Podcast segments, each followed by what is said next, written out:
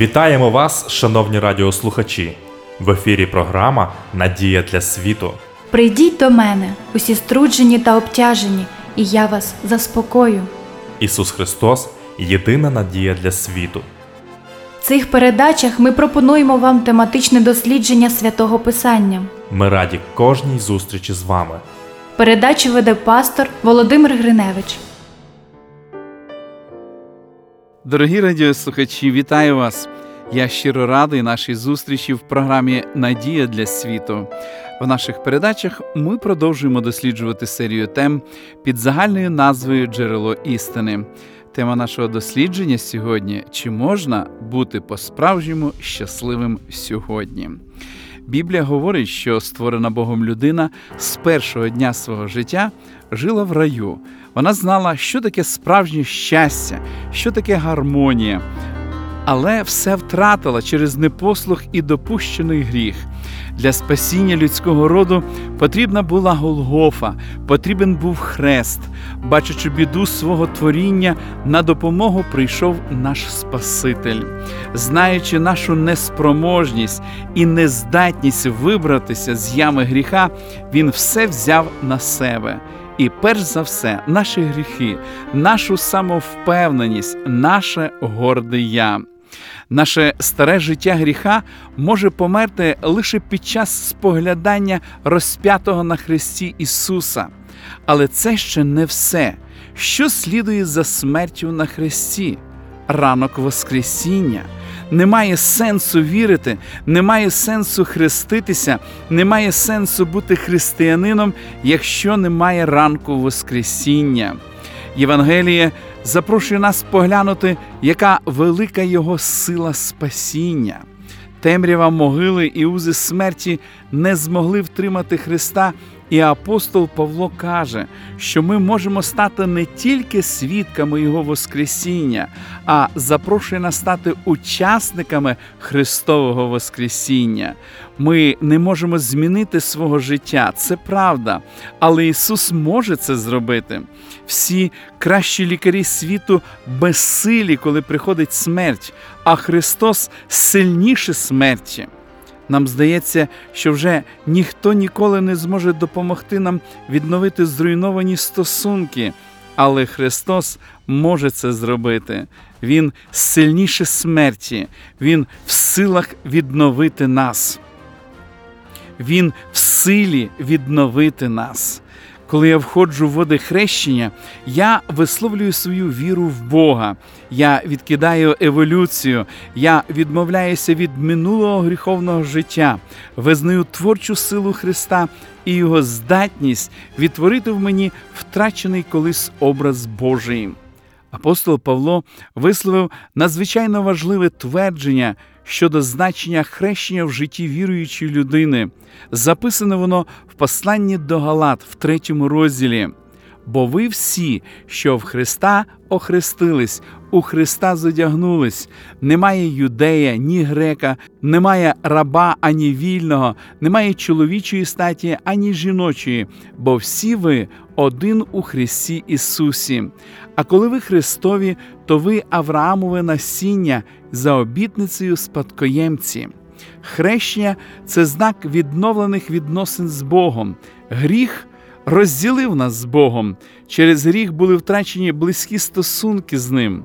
Тепер ми, хто говорили, що самі по собі будемо розвиватись, самі побудуємо своє щастя, однак нічого не досягли. Бог не залишив нас на призволяще, Він не являється стороннім спостерігачем. Бог не людина, яка може часом зловтішатися з невдач іншого. Він іншому радіє, нашому бажанню повернутися додому, не відмовляє нам в благах вічності, навпаки, відновлює нас в правах на спадщину, тобто знову визнає своїми дочками і синами, який дивовижний і добрий наш Господь. Отримуючи хрещення, ми тим самим відкрито заявляємо, що повірили і прийняли цю благодать, і бажаємо, щоб вона діяла в нашому житті і врятувала нас. Що необхідно для прийняття хрещення? Перше, бути навченим правді Божій, бути навченим Його істині. Христос сказав: Тож ідіть і навчіть всі народи, хрестячи їх в ім'я Отця і Сина і Святого Духа, навчаючи їх зберігати все те, що я вам заповів. І ото я перебуватиму з вами повсякденно аж до кінця віку. Друге сповідувати свої гріхи. Так навчав Іван Хреститель, так вчили апостоли. В другому розділі книги дії апостолів написано: Покайтесь, і нехай же охреститься кожен із вас у ім'я Ісуса Христа на відпущення ваших гріхів, і дара Духа Святого ви приймете. Третє повірити від усього серця в запропонований Богом шлях спасіння. Зверніть увагу на надзвичайно важливі слова, що записані в 16 розділі Євангелії від Марка. Христос сказав: хто увірує і охреститься, буде спасенний, а хто не увірує, засуджений буде. Четверте, потрібно відмовитись від колишнього гріховного життя, цебто померти для гріха. П'яте взяти на себе певне зобов'язання. В третьому розділі першого послання апостола Петра написано: хрещення не тілесної нечистоти позбуття, але обітниця Богові доброго сумління спасає тепер і нас Воскресінням Ісуса Христа. Яким чином відбувається хрещення? Я згадую розповідь мого товариша, як при відвідуванні Ізраїлю він стояв на березі Йордану і бачив групу паломників, які приїхали туди з метою бути охрещеними у водах тієї ж річки, що колись був охрещений Ісус.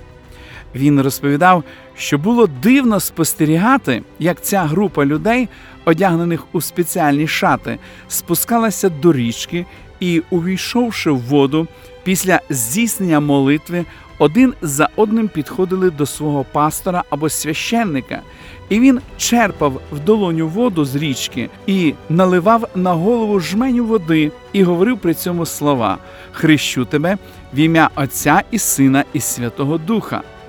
А вони, хрещені таким чином, відступали трохи назад, не поспішали виходити на берег, а навпаки, спускаючись ще на більшу глибину, самі погружались з головою під воду і тільки потім виходили на берег. Чи не тому, що розуміли, що хрещення за Євангелієм повинно відбуватися через повне занурення в воду, не через кроплення і не через обливання. Іван Хреститель хрестив в Йордані, де було багато води, так написано в Євангелії, і він разом з Ісусом входив у воду, а потім виходив з води. У восьмому розділі книги дії апостолів записана цікава розмова між Пилипом, благовісником та знатним сановником з Ефіопії, що зустрілися на дорозі, яка спускалась з Єрусалиму в Газу. На запитання ефіоплянина, скарбника ефіопської цариці, ось вода, що мені заважає хреститись, Пилип відказав: якщо віруєш із повного серця свого, то можна. А той відповів і сказав: Я вірую, що Ісус Христос то Син Божий, і звелів, щоби повіз спинився. І обидва Пилип та скопець увійшли до води, і охрестив він його. А коли вони вийшли з води, дух Господній Пилипа забрав, і скопець уже більше не бачив його, і він їхав, радіючи шляхом своїм.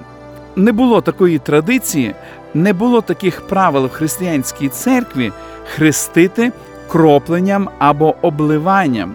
Все це прийшло набагато пізніше, наче комусь то було потрібно позбавити віруючих істинного значення великого символу спасіння у Христі. Володимир, князь Київський, хрестився повним зануренням у воду. В Херсонесі ще можуть показати вам залишки тієї куполі, де він був хрещений. Його армія, а згодом народ київський увійшли у води Дніпра і були охрещені повним зануренням у воду. Не може бути часткової смерті для гріха, не може бути і оновлення частковим. Не може розум бути очищеним, а тіло продовжувати грішити. Потрібно повне занурення як символ повного очищення Христом мого життя. Чи не тому багато людей в зимовий січневий мороз 19 січня, коли за традицією деякі конфесії відзначають свято хрещення Господнього, багато хто поспішає до ополонок. З одного боку, ці ополонки призначені для купання, але коли читаєш інструкцію, яка надається, то там дуже чітко видно, що мова не йде про чергову акцію моржів, хто вирішили продемонструвати своє здоров'я. За традицією потрібно тричі з головою зануритися в воду. Занурюючись у воду, потрібно вимовити бажано вголос в ім'я Отця і Сина і Святого Духа. Чи не є це усвідомленням того, що хрещення через окроплення було неповним, недостатнім, що потрібно ще зануритись повністю у воду? Чому ж не одразу взяти приклад Ісуса і не виконати так всяку правду? Одним з найбільш поширених запитань, яке існує сьогодні, а чи припустимо хрещеному ще раз хреститися, чи не буде це гріхом перед Богом? На це запитання є дуже обґрунтована відповідь в книзі Дія апостолів, 19 розділі. І сталося, що коли Аполос перебував у Коринті, то Павло перейшов горішні країни, прибув до Ефесу, і деяких учнів знайшов та й спитав їх, чи ви Духа Святого одержали, як увірували? А вони відказали йому: Та ми навіть не чули, чи є Дух Святий. І він запитав: Тож у що ви хрестились? Вони ж відказали в Іванове хрещення. І промовив Павло, та ж Іван хрестив хрещенням на покаяння, говорячи людям, щоб вірили в того, хто прийде по ньому, цебто в Ісуса. Як почули ж оце, то хрестились вони в ім'я Господа Ісуса. Ось як описується в другому розділі книги дії апостолів життя перших охрещених християн. Отож ті, хто прийняв Його Слово, охрестились, і пристало до них того дня душ тисяч зо три. І кожного дня перебували вони однодушно у храмі, і, ломлячи хліб по домах, поживу приймали із радістю та в сердечній простоті, вихваляючи Бога та маючи ласку в усього народу, і щоденно до церкви Господь додавав тих, що спасалися. Хрещення вказує не лише на відродження або народження згори, а й на вступ людини в духовне царство Христа. Поєднуючи віруючого з Христом, хрещення стає своєрідними дверима в церкву. Через хрещення Господь приєднує віруючих до свого тіла, приєднує нових учнів до церкви. Після цього вони стають членами Божої сім'ї. Неможливо прийняти хрещення, не приєднавшись до сім'ї віруючих. Як велично усвідомлювати, що ми знову прийняті в сім'ю, що ми не забуті в суєті цього життя, ми не сироти, у нас є Бог Творець, у нас є Спаситель Ісус Христос, у нас є сім'я, церква Божа. Ми маємо прощення, у нас є надія на спасіння, у нас є майбутнє вічне життя з Христом. Якщо ви вже охрещені, цінуйте цим високим статусом спасенного у Христі, сини і дочки Бога. Якщо ви ще не охрещені біблійним хрещенням, я хотів би процитувати для вас слова, записані апостолом Павлом, які одного разу були сказані йому в момент його роздумів над сенсом життя і тим, як далі жити. А тепер чого гаєшся? Уставай і охрестися, і обмий гріхи свої, прикликавши імення Його. Запрошую вас послідувати цій важливій пораді. Шановні радіослухачі, запрошую вас відвідати наші богослужіння, які проходять щосуботи у вашому місті з 10 години ранку. Детальну інформацію ви можете дізнатись за номером телефону 0800 30 20 20. Я прощаюсь з вами до наступної зустрічі. До побачення!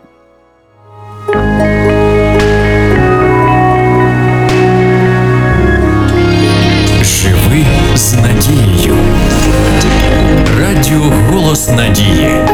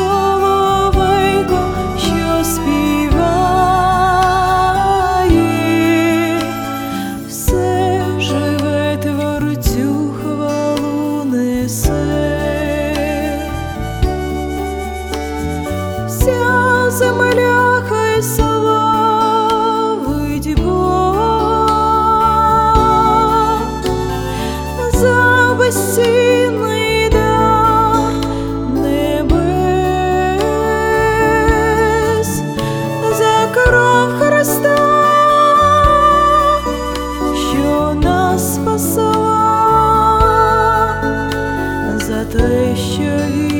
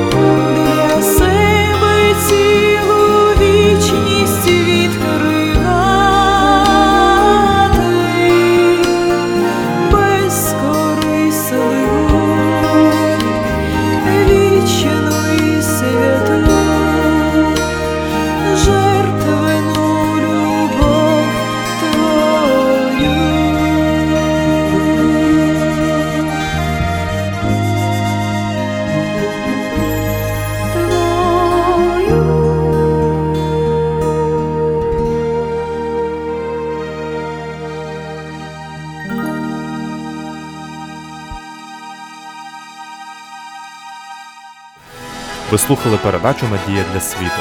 Ми будемо раді наступній зустрічі з вами. Для кращого розуміння святого Писання пропонуємо вам біблійні уроки під назвою Дивовижні факти. Ви можете отримати їх, зателефонувавши за номером 0800 30 20 20. Нехай благословить вас Бог і наповнить серце надією та миром.